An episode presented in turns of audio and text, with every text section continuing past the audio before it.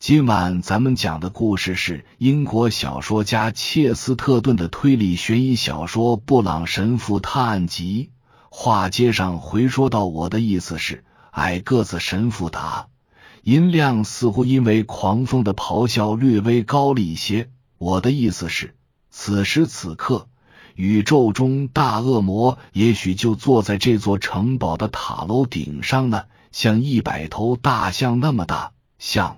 圣经启示录里的恶魔那样吼叫，而在城堡底部的某个地方有着黑魔法。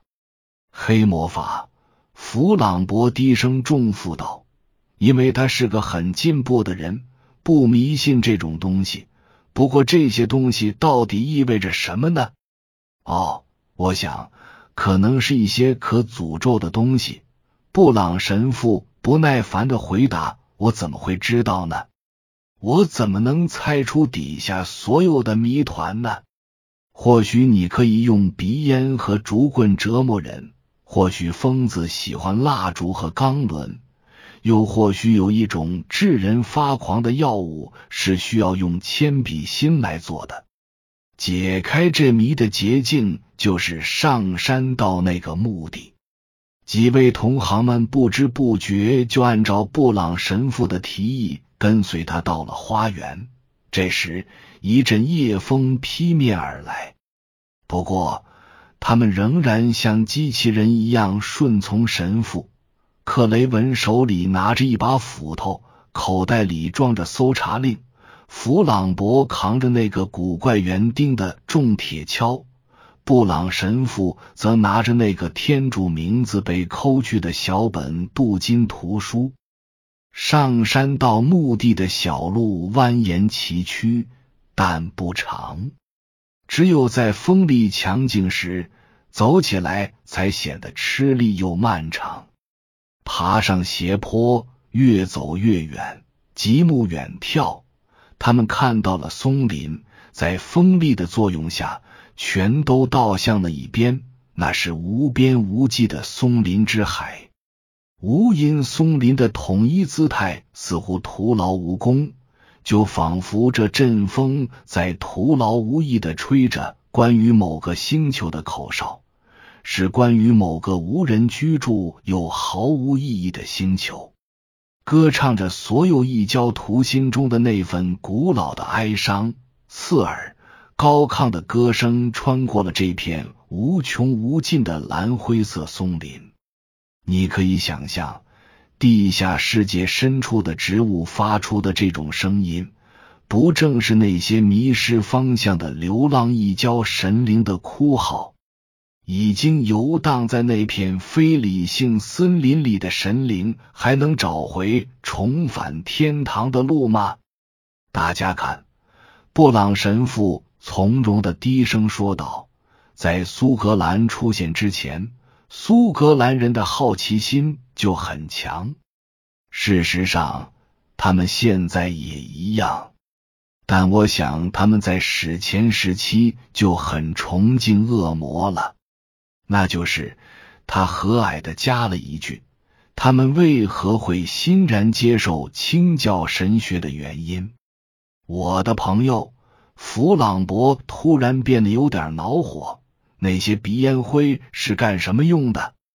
朋友啊，布朗神父露出同样严肃的表情，回答道：“一切真正的宗教都有一个标志——唯物主义。现在，崇敬恶魔就是一个完完全全的宗教。”他们来到了这个绿草茵茵的山头。这是山上少有的几处没有松林呼啸怒号的地方。这里有一圈简陋的围栏，一半是木材，另一半是电线，在暴风雨中噼里啪啦。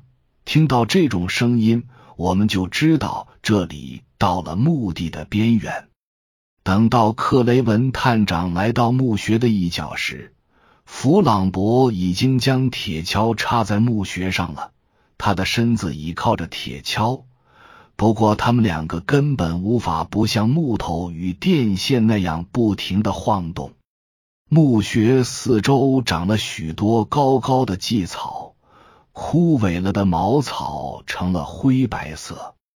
时不时会有蓟草种子被风吹落，飞过克雷文的身旁。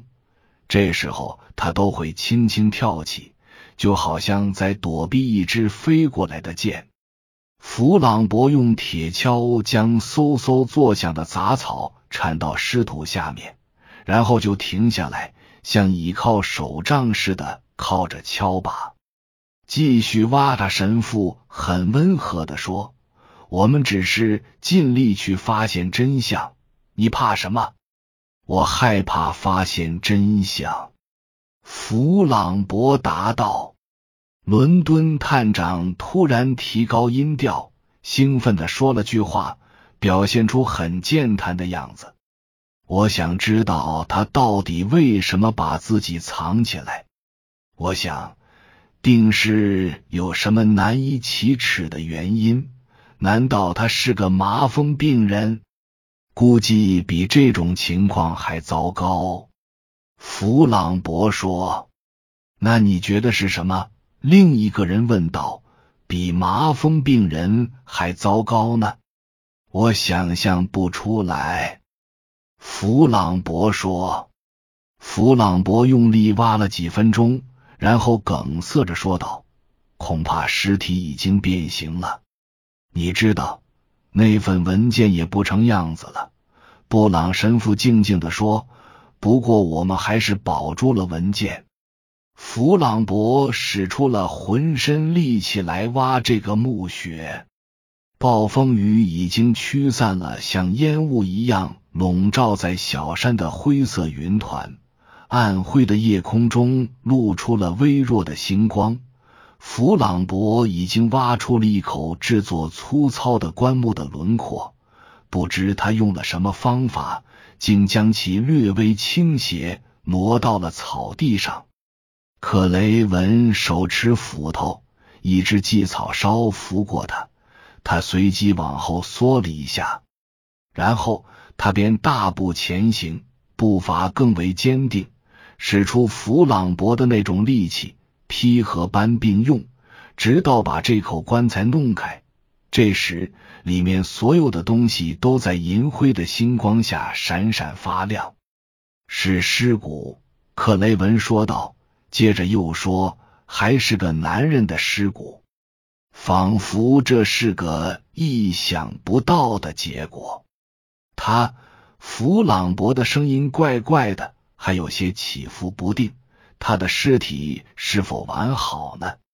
似乎还好。警官弯下身看了看这具难以辨认又有些腐烂的骸骨，沙哑的说：“稍等一下。”弗朗博庞大的身躯深深的喘了一口气。现在我想起来了，他惊叫道：“为什么疯子的尸体就不该是完好的呢？在这些邪恶又凄冷的小山上，什么东西可以保留人的尸体呢？我想是那片黑压压又绵延无际的松林。”所有这些松林都普遍有着一种从古至今都无人意识到的恐惧，就像无神论者的梦。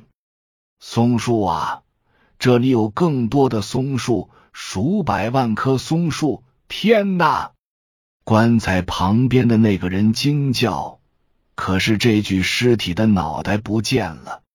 另外两个人直直的站在那里。布朗神父第一次流露出受惊吓时那种担忧神色。无头尸体，他重复说道：“真的没有头吗？”这种反复的疑问给人的感觉就是，仿佛他已经料到这个人缺少其他的某个部位。此时，他们的脑海中就像闪过一幅全景图一样。有了一些荒诞不羁的幻觉。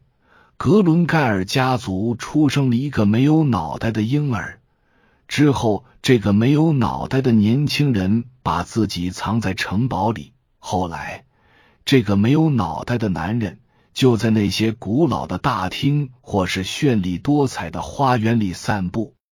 但即使在那个发僵的瞬间，这个故事也没有留在他们的心中，因为他似乎没有任何理由留在那里。他们几个像几只筋疲力尽的动物，傻傻的站着，听着松林的呼啸和天空的尖利声。他们的思想像是一匹巨大无比的野马。突然间挣脱了缰绳的束缚。以上是由奶锅大叔给您播讲，感谢收听。每天晚上二十一点三十三分准时开聊。